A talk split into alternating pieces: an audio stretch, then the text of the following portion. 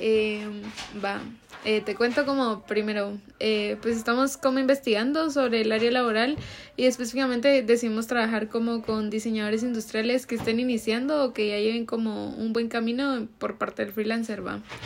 Entonces, pues como estamos hablando la vez pasada, pues pues ya empezaste eh, con ciertos proyectos, ¿va? Entonces, como que me puedes contar un poco como en qué has empezado, qué área te llama la atención, qué es lo que has hecho y así. Eh, en lo que he trabajado realmente son como de productos, no he trabajado tanto en servicios. Entonces, he trabajado bases de recuerdo para, ¿cómo se llama? Para, pues, regalos del Día del Cariño o para parejas o recuerdos en sí. Eh, trabajé una cuna. He trabajado impresiones 3D como tal, un prototipos para eh, adaptador de teléfono celular a telescopios y también he trabajado unos lentes prototipados para una óptica. Y como de todo eso. Básicamente como- eso estaba empezando. Ajá, de, de eso, como qué es lo que más te. o qué retos, qué es lo que más te ha costado y que, cómo lo has afrontado. Retos más que todo tiempo, porque por ser productos uno le pone precio al producto, no tanto a las horas de diseño. Si uno tiene horas de, o sea, en su presupuesto tiene que poner las horas de mano de obra, pero más que las manos de obra es el eh, ponerle precio al producto. Porque, por ejemplo, lo de las bases son en, son en fabricación en serie. Entonces no me piden 10, no me piden 5, me piden 100, me piden 150 para tal día, por decirte así una semana. Entonces cuando te ponen así, realmente puedes trabajar aproximadamente 3 horas, 2 días en taller y ya la sacas. O puedes trabajar una hora cada día. Entonces, más que todo es acomodar el tiempo que, pues, como yo ahorita estoy estudiando, tener el tiempo del estudio, acoplarlo a poder sacar los proyectos a tiempo, se podría decir. Ya. Eso es como la mayor dificultad. Y ponete, va, ¿te ha tocado facturar como en esos proyectos o eso Sí, todavía no? sí, sí, sí. Y no Sí, me ha como tocado facturar. muchos retos en ese tiempo, o sea, en esa Fíjate cuestión. que al, al principio sí, porque, por ejemplo, cuando me inscribí, cuando sí me inscribí a la SAT, saqué mi NIT. Pero el NIT lo tienes que activar y para activarlo necesitas venir y estar en un régimen tributario como tal. ¿En qué régimen Entonces, estás? tenés, yo estoy en pequeño contribuyente electrónico. Ok, ok. Entonces, es todo un rollo, es complicado, no hay tantas instrucciones como tal, y quien te diga, mira, aquí se declara, aquí se factura y así.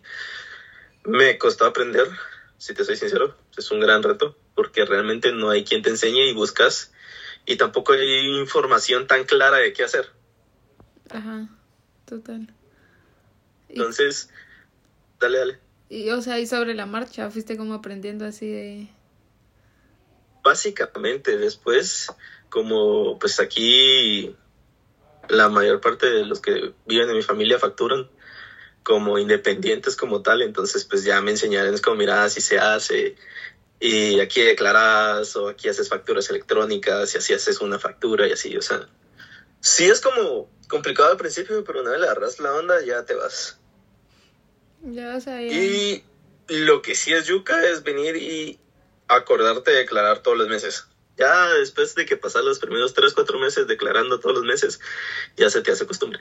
Pero como solo es un día al mes, no es que lo Sí, tengas que hacer como, entonces cuesta acordarse. Ay, ay, Y te multan, y te multan feo. Chale. Va, entre otras, ponete, ¿no has tenido como problemas al momento de cobrar o que no te quieren pagar lo justo o que no te reconozcan Por los ej- honorarios? Por ejemplo, en este de las bases, eh, generalmente yo hago, pido un anticipo para comprar el material. Entonces, una vez que ya tengo el anticipo, propiamente el material, ya lo después, cuando yo entrego, le digo que me, o sea, me den la otra parte. Y generalmente sí hago con todos los proyectos que he sacado, que me paguen el anticipo para poder comprar producto y hacerlo. Ahora, con Mm. respecto a lo de las impresiones 3D, es un cachito más complicado porque en sí el, el, el producto, el material ya lo tengo yo, entonces no lo tengo que ir a Ajá. comprar. Entonces ahí sí es como muy al contado de contraentrega, ¿verdad? O sea, aquí está tu producto, quiero mis vistos. Sí, total. Va, y ponete comenzar, ¿no te costó o no tenías como de me lanzo o más fácil ir a trabajar como en una empresa o miedo, incertidumbre? O... Fíjate que como para comenzar, comenzar, comenzar, o sea, a mí siempre me ha gustado vender cosas nuevas. O sea, yo vengo y hago trueques o vengo y miro cómo gano, vendo formatos, lo que sea. Yo siempre trato de vender lo que sea. Pero con respecto a mi carrera es un poco más complicado porque primero muy poca gente sabe qué haces. Total. Entonces lo complicado es en sí es venir y saber que la gente sepa qué haces. Entonces, ¿cómo conseguir clientes? Mostrándole fotos de mis proyectos como tal al círculo cercano de amistades o familiares. Y ahí ellos pues, me referencian a otras personas. Entonces, por ejemplo, no es tanto el clavo con los que son cercanos, sino es más con el que ya te refirió. Que ah, da como miedo a fallar, da miedo a venir y que no te alcance en tiempo, que el material no lo contes bien. Entonces, más que todo es eso, o sea, es el miedo a fallarle, pero a alguien que no conoces, ya propiamente un cliente nuevo. Total. ¿Y como cuándo comenzaste, o sea, así de lanzarte ya a hacer proyectos? Comenzar hace como un año como tal. Empecé a, vender productos o a ayudar a, a generar productos como tal, vamos.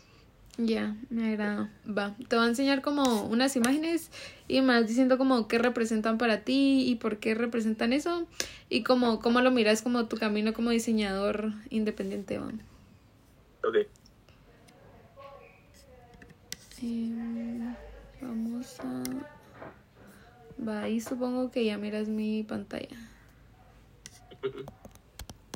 ¿Sí? Lo primero es que siento, ¿no? Ajá, ¿qué, qué, qué miras? ¿Qué te genera? Pues la SAT como compromiso legal, ¿vamos? Ok. ¿Y por qué? O sea, ¿en qué miras el compromiso o qué? Es... Personalmente sé que las SAT es de las instituciones en las que trabaja mejor en el Estado, precisamente porque no es del Estado. Entonces, por lo mismo son como más yucas o más permisibles. O sea, son menos permisibles en que te pases un día o, o sea, no les importa quién sos siempre y cuando les pagues, entonces son como bien rígido, bien... Da temor porque también es difícil de entender todos los procesos que puedes hacer. Ajá. Y si te soy sincero, a mí me genera un poco de como de rechazo, vamos, porque al final es cierto, no paga los impuestos, pero no se mide realmente en que los inviertan en lo que deberían invertirlos. Entonces, por eso siento que es como, como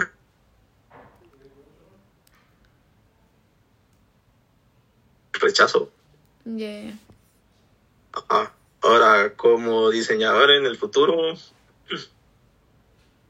más que todo lo complicado sería como ya montar una empresa. Ok.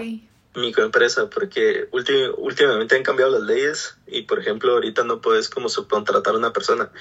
Con que contrates a una persona más ya tienes que venir y pagar impuestos de renta, salarios, el UCI, para, ¿cómo se llama? X, IRTRA, por solo tener un empleado, ¿verdad? Entonces realmente es complicado cuando quieres montar una empresa porque tienes que tener suficiente capital como para acolchonar el, el inicio de una empresa como tal. Y ponete, va, ahorita que mencionas el inicio de una empresa, sí a futuro pensás como más que quedarte como independiente, como empezar algún emprendimiento, negocio o empresa como tal y fundarla. Sí, la verdad es que sí. Por ejemplo, mis planes a futuro es tener un taller personal que trabaje madera y, y metal. Ah, ok, ok madera, metal es lo que a mí me gustaría empezar a trabajar, pero para eso primero necesito generar como experiencia para poder trabajar con esos materiales. y después eh, juntar con la maquinaria. Ok, ok. Entonces estoy en proceso de comprar la herramienta personal. Y ya tengo como saldado un poco lo de carpintería, me falta un poco lo de herrería, pero Más que todo eso. Pero sobre la marcha. Va, te voy a presentar la siguiente. Solo, ahí está. Eh, gasto hormiga. A mí se, lo primero que se me viene es como el gasto hormiga. El gasto hormiga es básicamente lo que tú gastas y no te das cuenta. Es, Ok. en un almuerzo, en un chicle, en un agua, en lo que sea. A veces tú miras tus ingresos al final del mes y decís sí gané bien, pero realmente lo que te queda es poco porque no estás consciente de lo que estás gastando día a día. Sí. Totalmente. Entonces es difícil venir y, y por eso da la sensación de que se te va el pisto, se te escapa y porque no estás consciente en que lo estás gastando. Eh, a futuro, como diseñador, se podría decir que es venir y hacer una mala inversión, vamos. Ok. Y Mala inversión en el sentido donde tú invertís en algo que realmente en ese momento probablemente sí sea necesario, pero en ese momento hay otras prioridades. Ya, y ponete, para tu así empresa, como ahorita ya tenés como un orden en esa parte como financiera o económica o, o ya decís Sí. como... ¿Sí? Sí, o sea, sí tuve que aprender porque, por ejemplo, el objetivo de venir y tener como el emprendimiento o ser freelance como tal es venir y poder eh, tener un poco más de dinero de lo que ya generalmente tenés.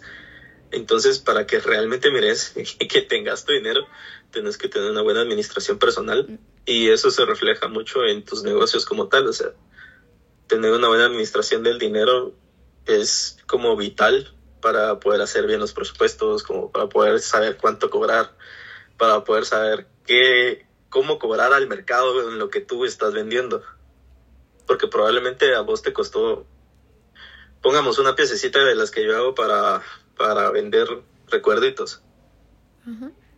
Esa ya en precio total te sale a 10 quetzales, pero a mí fabricarla me cuesta 7 quetzales, ya con todo y mano de obra. Entonces, saber cómo venir que esos 4 pesos no te lo gastes en algo y ya verlo todo junto y ya con todo junto poder hacer algo con ese dinero. Ya. Me parece. Eh, va, a enseñar la otra. Espera, porque no sé ni para qué la voy. Ahí está. El X. El Ix lo miro como un hospital general, pero más rudo, se podría decir. Tal vez no miremoslo como el X como tal, sino como la parte de seguro social. De seguro social, yo siento que en lo social está muy bien. en lo de seguro no tanto, porque por las experiencias que me han contado muchas personas, hay tanta gente que, re- que tiene que ir al IX o al IX que realmente no los atienden bien. Ya. Entonces, que, que sale a cuenta y eso es lo que mucha gente piensa. Venir a andar pagando IX o invertir eso e irse al hospital público, aguantarse las horas que se aguantan igual en el IX y pues ya comprar ahí el material que necesiten para los procedimientos que necesitas, vamos, o sea, es como bien complejo porque ahí el sistema está muy saturado, entonces no tenés una atención que realmente valga lo que tú estás pagando. Totalmente. Y ponete, llegarías a pensar como asegurarte, tal vez no solo en como en lo público, sino en lo privado, o eso no te genera como angustia o preocupación. Fíjate que en cierta parte no, porque sé que yo, por lo menos para empezar, o por lo menos ya tener una, si yo en dado caso llego a montar mi empresa como tal, como mínimo estaríamos cinco trabajadores. Entonces, por lo mismo, pues, la cuota no sería tan grande para no poder pagar uno, uno privado. Ya. O sea, no es el miedo de asegurar a la gente, sino es el miedo de que cuando uno los asegure, te demanden por el maltrato del seguro que tú los contrataste ahora. Ya, ya. Ok. ¿A futuro como diseñador o te miras algo? Vaya, por eso, como si yo fu- pues, montara mi empresa como tal, sí los aseguraría, pero no de parte del Ix. Ah, ok, ok. Ya te caché. Ajá. Va, te voy a enseñar la siguiente. Esa parte como de alianzas o pues clientes, alianzas. Ah, yo lo miro más como, ¿cómo se llama? Como contactos. Ok, ok, ajá. Para mí es como vital tener una relación agradable con todas las personas que he trabajado, o por lo menos en un futuro sé que puedo trabajar con ellas a futuro. Eh, ¿Cómo puede ser esto? Por ejemplo, yo me veo muy bien con mis encargados de taller, o con Marvin y con, con Carlos, vamos, porque en cierta parte sí te ayudan y sí te enseñan, pero también ya como vos como profesional a veces necesitas a alguien que te haga el trabajo. Entonces también te sirve tener una buena relación para que el trato sea agradable y pues que no es que tenga preferencia sobre vos, sino sea un, un ambiente laboral agradable y sea una fácil comunicación tanto de, de yo como productor como ellos como colaboradores, ¿verdad? ¿Y sentís como que crear esos, esas redes de contactos es fácil o, o hay como mucha complicación, ponete a la hora de buscar, yo qué sé, alguna ayuda en específico? ¿Sentís que es muy difícil o...? Fíjate que eso realmente depende, porque, por ejemplo, yo depende mucho de cómo te percibe esa persona. Okay, ajá. Entonces, eso de lo que dicen de la primera apariencia importa, eso sí es cierto. A mí me ha pasado muchas veces que yo, por ejemplo, he tratado con personas que por mi vestimenta a veces piensan que no sé y por cómo yo hablo y la terminología que yo digo y con los conceptos que yo manejo, saben que sí sé. Ajá. Entonces ya les cambia como la mentalidad de, ah, este sí sabe, entonces podemos venir y confiar en él para poder plantear un proyecto o pedirle una opinión o lo que sea. Pero es el hecho de, sí es importante, más que como tú los mires, es como ellos te miran a ti. Ok, ajá. Como crear esa, esa confianza. Sí, y a veces es tanto como de personalidad, porque cada persona, hay como varios rubros que una persona se fija como para poder trabajar con ellos a futuro. Sería Ujú. calidad, la otra sería a nivel conocimiento, conocimiento técnico como tal, y la otra sería conocimiento ya propiamente de, de la acción. Ya, ajá. Está el conocimiento teórico y está el conocimiento práctico. Si en alguna de esas tres les llamaste la atención, vas a poder tener una alianza con esa persona. Aunque se caigan mal. Porque esa persona, aunque él te caiga mal a ti o él o vos le caigas mal a él, él te va a respetar en el sentido de esas tres, cualquiera de esas tres. Sí, totalmente. ¿Crees que como diseñadores llegamos a tener esa comunidad para hacer esas alianzas en cuestión de apoyarnos entre nosotros? ¿O crees que no? Yo siento que sí, pero depende mucho de, como te dije anteriormente, ¿verdad? depende de cada quien. Porque también hay mucha gente, y yo sí lo he visto, que hay gente que viene y tiene el dinero, o sea, tiene como inversores y lo que sea, tiene fondos para poder hacer el proyecto. Sin embargo, no tiene buen trato con las personas, por ende no puede hacer el proyecto. Entonces, siento que nosotros tenemos esa facilidad por trabajar con muchos tipos de gente ya sea la persona, tu carpintero que apenas llegó a sexto grado, como tu catedrático que te está dando clases a vos y que en futuro puede ser tu cliente o vos puedes darle servicio a él. Total. Ya. Me agrada, me agrada como esa idea de pensar al final como también en, como, en comunidad, también como diseñadores, va y hasta cierto punto como poder llegar a ser socios. Pues porque creo que también es una red de apoyo y que creo que hasta cierto punto facilita como ese camino. Fíjate que socios no, no tanto, porque socios es una mentalidad muy diferente. El venir y poder juntar un negocio o algo con alguien es como casarte con esa persona. o sea, ahí no solo influye qué, qué pone quién en, en, en la empresa, sino va más allá porque cuando tú empezás un emprendimiento, un negocio, lo que sea, va a ser difícil y generalmente los primeros tres años vos vas a invertir, invertir, Sí. invertir, invertir, Total. hasta que las cosas se estabilicen y ahí ya poder ver para arriba. vos. El problema de eso es que tanto te desajusta a ti en tus finanzas como a tu, tu aliado, ¿verdad? Como a tu socio. Y no tener esos roces de ideas, se podría decir. Ajá. Entonces es como a, alinear bien los dos hacia dónde vamos y hacia dónde queremos o la cantidad de socios que uno quiera para que ya cuando estén en el lado donde no hay pérdidas y están en el punto de equilibrio, no cada quien agarre por su lado, sino Ah, por total. que, que vayan en la misma dirección. Entonces, eso es lo miro más complicado, ¿verdad? porque cada quien tiene sus sueños, cada quien, entonces alguien tiene que compartir más que el conocimiento y la personalidad, sino tienen que ir en la misma dirección, porque si no, eso no va a funcionar. Ok, me, me agrada como esa tu otra parte de verlo de otra manera. Te voy a presentar como la, la siguiente. ¿Cómo miras el dinero?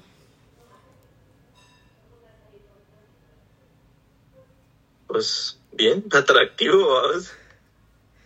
Eh, sí, o sea, se mira bien y todo, pero también que con respecto a lo del dinero, me he puesto a pensar, vamos, qué tanto es suficiente y qué tan poco es suficiente, vamos. Ok, Entonces, ok. sí, el dinero está para subsistir en la sociedad como tal, pero también eh, hasta dónde querés llegar a ganar dinero, hasta dónde es suficiente como para ya disfrutar tu vida, vamos. Entonces no es tanto tu vida futuro, sino tu vida, la de ahorita, la que vivís día a día, vamos. Siempre es bueno tener planes a futuro y al final esa es el, la intención, poder ganar dinero, pero ganar dinero para qué? Ajá, ok. Y como ese para qué en, en vos, como, ¿cómo sería? O sea, ¿cómo sería? Ajá. O sea, para mí el dinero sería como la herramienta que me sirve para poder disfrutar mi vida. Pero sin embargo no es venir y quitarme obligaciones de mi vida, vamos. Ah, No sé si lo explico. Es como venir es la herramienta que te, que te ayuda a venir y cumplir tus sueños. Sin embargo, no es la que viene y te da, o sea, no es la que ya lo cumpliste, ahora ahí quedaste, vos, o sea. Porque después, es cierto, vos venís y tenés dinero y puedes venir y invertir y hacer otras empresas y lo que sea. Pero yo me pongo a pensar, sí es la herramienta, pero ¿estoy viviendo para el dinero o el dinero está viviendo para mí? Ah, ok, ok. Muy interesante. Pues, Sí. Entonces, sí es como prioridad, pero va a llegar un punto donde ya no va a ser tanto la prioridad. O eso es lo que yo espero a futuro. Ajá, totalmente. Para, ponete, para vos sí sería más importante o como muchísimo mejor poder trabajar así como independiente a tener que depender como de alguna empresa como tal. Depende en el ámbito laboral que yo trabaje. Por ejemplo, si tú me decís que me van a contratar en un lugar donde voy a estar en planta de fabricación Ajá. como tal o en planta de servicios, no me empezaría a trabajar para alguien. Sin embargo, buscaría que mi contrato dijera que no me restringe el venir y brindar servicios como persona. Ah, ok, sí, ll- llegarías a pensar como en algún punto eh, mezclar como tanto la parte como de trabajo formal, por así llamarlo, con el trabajo informal. Completamente. Ok, ok. ¿Y cómo, o sea, cómo sentirías más tranquilidad al momento de trabajar? Al trabajar como solo formal o solo informal o trabajar de ambas maneras. Fíjate que lo ideal, lo ideal para mí sería trabajar en una empresa, sin embargo yo tener mi propio emprendimiento. Básicamente ok, ok. eso hacen los de Google. Todas las personas que contratan, las contratan y ellos tienen que tener un proyecto personal en lo que desarrollan dentro de Google. Ah, ok, ok. Entonces es tener como mi trabajo formal, sin embargo tener para ese entonces lo ideal sería tener a otra persona a cargo de lo que tú ya estabas haciendo. ¿vamos? Entonces, como tener a tu aliado ahí a la par y, por ejemplo, si él también está trabajando en otro chance, entonces entre los dos nos turnamos en, el, en nuestra empresa o nuestro emprendimiento, lo que queramos desarrollar. Pero para entonces, si yo quisiera venir y ya tener un trabajo formal y saber que no no me voy a ir de ahí, sí tener como ese respaldo de que la empresa que yo o mi emprendimiento de donde vine siga funcionando mientras no estoy. Ya, yeah, ok. Me, me, interesante, ¿va? Porque es como la manera en que cada quien ve esa parte de, trabajar. Te voy a enseñar la siguiente.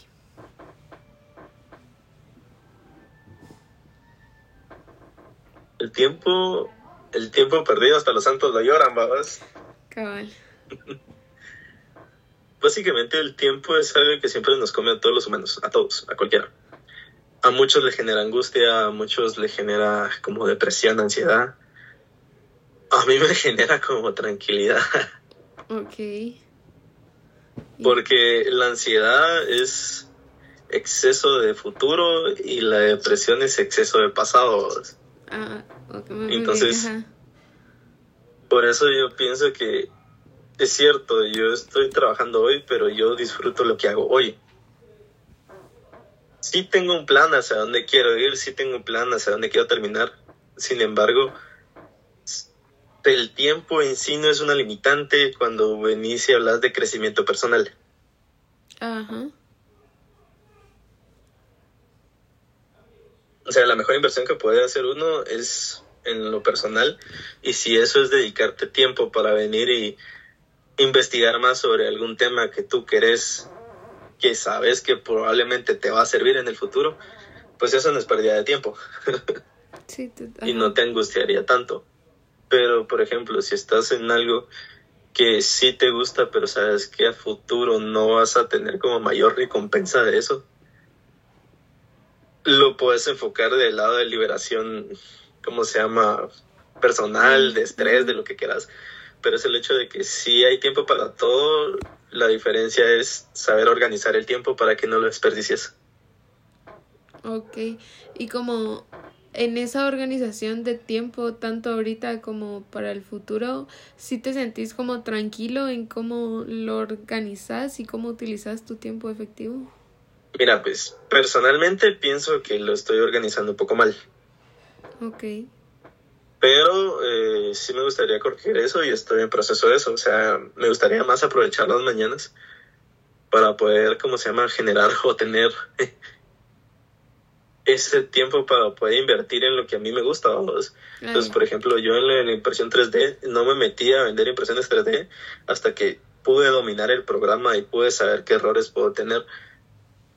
Porque yo lo pienso así, perder más tiempo en una impresión fallida que la tienes que volver a hacer a venir a invertir en el tiempo antes de venir y saber, vamos, o sea, prefiero saber antes de empezar a hacer. Da menos margen de error, o sea, siempre te puede fallar, pero por lo menos ya ubicas en qué fallaste. No estás a la deriva así de no sé en qué fallé, vamos a buscar y ahí entre la buscadera perdes más tiempo del que ya perdiste. Ok, sí, totalmente. Entonces, personalmente, regresando a la pregunta, sí, no me siento muy cómodo cómo estoy organizando mi tiempo hoy en día. Estoy en proceso de arreglarlo, sí, pero siento que vamos bien, según mi plan de vida como tal, siento que voy bien. Un poco atrasado porque, pues, yo ya me debía haber graduado, pero me cambié de carrera. Ajá. Pero siento que es necesario porque también los años de ingeniería me dio un conocimiento crítico que está, me está ayudando mucho hoy en día. Sí, totalmente. Creo que también hasta cierto punto logra complementar como la parte de diseño. O sea, logran ser como match. Completamente, Eh, te iba a preguntar, de, ¿sentís que tenés como acceso a información en cuestión de cómo gestionar tu tiempo o gestionarte económicamente? ¿Sentís que sí hay como información pues, accesible para inform- ti como, como independiente? ¿va? Hay más información de cómo organizar tu, tu tiempo y cómo organizar tus finanzas. Ah, ok. O sea, ya como, o sea, como búsqueda personal y ya independiente como tal, es más fácil encontrar información de cómo organizar tu tiempo que de, que en sí encontrar información de cómo organizar tu pisto. Total. Creo que a, a todos nos cuesta, a mí también. Es más, yo estoy así de... Quiero buscar un curso porque antes de perderme.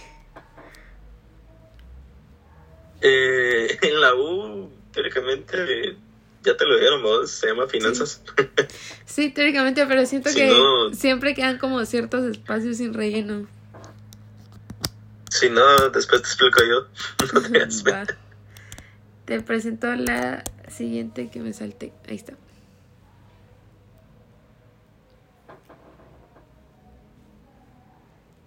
Pues, pues básicamente eso es como venir y tener un cliente como tal.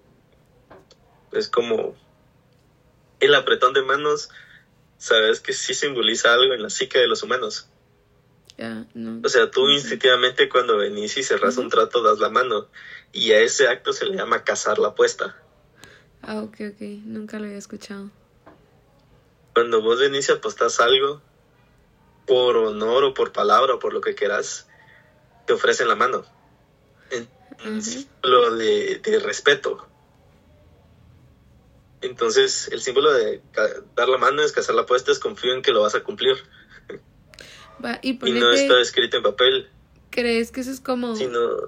Llega a quitarle o llega a tener como en algún punto para vos la importancia de crear contratos ante ya sea como ante clientes, tal vez no en cosas tan chiquitas, pero en cosas como algún proyecto grande, ¿crees que sea como muy necesario o puede ser, tener la confianza como decir, lo puedo trabajar a palabra? No, no, no, completamente. Porque como te digo, o sea, la primera impresión importa mucho. Y un apretón de manos te puede dar mucha información de cómo es esa persona. Ok. Entonces, por lo menos yo, yo no cerraría contratos o no casaría clientes con los que no me siento seguros en lo que a mí me concierne, vamos. Porque, por ejemplo, vos haces bien tu trabajo, pero el otro no te cumple. Y solo lo dejaron apalabrado, o sea, es como bien complejo. Por eso yo generalmente a todas las personas con las que yo hago contratos o clientes, yo sí vengo y voy personalmente a venir y aquí está tu producto y se lo entrego. O antes de empezar nos juntamos, antes de empezar para venir y términos y referencias, O sea, ¿qué querés? Yo voy a trabajar bajo estas condiciones. O sea, ya venís y escribís todo lo que vos necesitas, vos, y el otro pues va a venir y tener ciertas exigencias por ende, tienen que llegar a un acuerdo y para mí eso significa un contrato. es el mutuo acuerdo entre yo trabajo esto y vos me vas a dar tal, lo acordado como tal. ¿Sentís que lo vivís para más mí sí es importante. En, en, ¿Sentís que lo vivís más como en palabras que en papel? Sí. más que en palabras y papeles, en persona. Ah, ajá. Ok, ok. Es en persona. Porque sí, probablemente, mira, pues la palabra probablemente sí te pueden usar el oído, pero realmente ante la ley es un papel. Sí. Pero ante tu, la promoción de tus servicios es la persona como tal, la cara. Sí, totalmente. Ajá. Ok. Y así me manejo en casi todos los ámbitos de mi vida. Ajá. O sea, sí, me, me agrada como la idea de más persona que en sí palabra. Siento que igual es como esa parte de la impresión y de, de dar como confianza también hacia fin, al final hacia tu cliente. Exacto. Va, te presento la siguiente.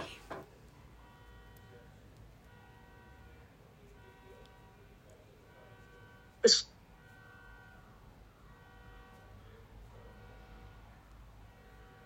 Entonces, ¿qué me genera?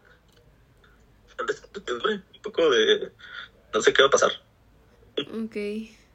Yo mi futuro lo miro así. Yo estoy caminando, por decirte así, en un bosque, en un desierto, en lo que quieras, vamos. Pero vas caminando. Pero mi objetivo es una estrella fugaz, vamos, entonces está ahí arriba. Es cierto, vos venís, tenés un objetivo, pero eso no significa que el camino sea exactamente como lo pensaste. Ok. Y a veces la estrella fugaz se puede desviar. Total. Sin embargo, siempre es un punto de referencia. ¿Tenés alguna manera como, por así decirte, intentar asegurar ese futuro o, o qué es lo que más te preocupa también de él en la parte como laboral? Fíjate que en la parte laboral no es tanto lo que me preocupa, tal vez un poco de incertidumbre propiamente ya después de que me Sin embargo, ahorita incertidumbre, me estoy moviendo para generar esa incertidumbre después de graduarte, ¿por qué? Porque, por ejemplo, si tú venís y sacas todas tus clases en limpio, lo que sea, pero solo te dedicaste a la U y solo al estudio, propiamente cuando tú vengas y salgas, no, no va a tener como nada que te respalde o no vas a tener personas que, val o sea, que le den, ¿cómo se llama esto?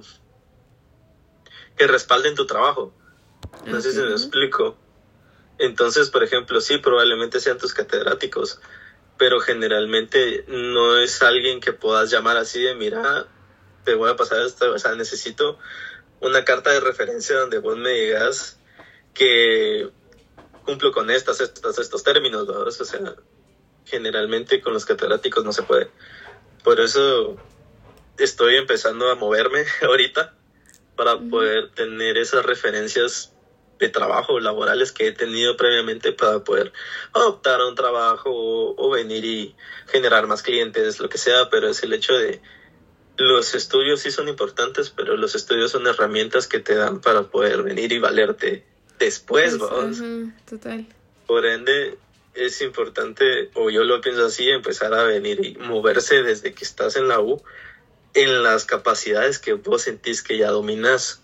Entonces, por ejemplo, yo ya, yo domi, cuando yo me sentí que ya dominaba Fusion y dominaba AutoCAD, yo vendía planos de ingeniería y en la U, yo vendía proyectos de AutoCAD y vendía proyectos de Fusion. Independientes, o sea, no me venía a prototipar, sino solo venía y trabajaba lo que yo sabía. Ya. Si sentís como que, estaba... La experiencia previa es como también que te ayuda a hacer ese camino. Sí, y, y ayuda a que la transición entre la universidad y tu vida laboral formal como tal sea menos drástica. Ok. ¿Alguna otra incertidumbre o miedo como que te cause de por sí? en el ámbito laboral, no. Ok, sí, en el laboral. en el ámbito personal, muchas. creo que ya esa fue la última imagen. ¿Algún hallazgo que quieras como decirme para el área laboral. Estamos como enfocados en diseñadores y cómo podemos ayudar como que ese al egresar te sea más fácil como ese camino hacia la independencia. Sí, como recomendación, si alguien se interesa por lo que estás haciendo, no le trates de explicar con palabras lo que haces, mostráselo. La gente es más visual. Entonces, lo que sea, mostráselo. Y no es tanto como yo soy más de en persona, yo soy más de tener mis fotos conmigo, entonces me escriben y se las mando. No es como que las tenga publicadas. Es importante tenerlas publicadas, lo sé, pero eh, mi fuerte no es como tener una estética visualmente atractiva en, redes. Ok. Estoy mejorando en eso. Sí me, sí me gustaría venir y eh, ¿cómo se llama? Tener ya propiamente fotos formales de los proyectos terminados en los lugares donde van propiamente, o sea, ya que el cliente mande fotos del producto ya utilizándolo. Eso también le da mucha validez a tu trabajo, porque da la confianza de que, ah, sí sirve, sí lo usan. Sí, el portafolio al final de cuentas, creo que sí. Debe ser, eh, como en este mundo laboral, bastante importante. Sí, pero también es importante saber qué tipo de portafolio quieres hacer. Ah, Porque no es lo mismo venir y mostrar los proyectos físicos que venir a mostrar los proyectos en papel. Ah, Entonces depende mucho de lo que tú quieres mostrar. Entonces, por ejemplo, a mí me ha pasado que me han contratado para hacer planos, pero pues, sin embargo, yo tengo que mostrar planos previos de los que yo he hecho. Ajá, para... Y, por ejemplo, esos sí los cobro por hora. Ah, ya. Ok. Entonces, si alguien te pide o le está medio interesado, como te tira la pregunta y vos qué haces, no tengas pena de mostrar tus trabajos más chaparrastrosos. Obviamente uno trata de venir a mostrar los que mejor le salieron, pero también es importante que miren de dónde venís y hasta... Entonces, también nos toda la, o sea, partes puntuales de tu bitácora de proyectos también es importante, los. Ok, ok. Bueno, lo vamos a tomar en cuenta. Muchísimas gracias.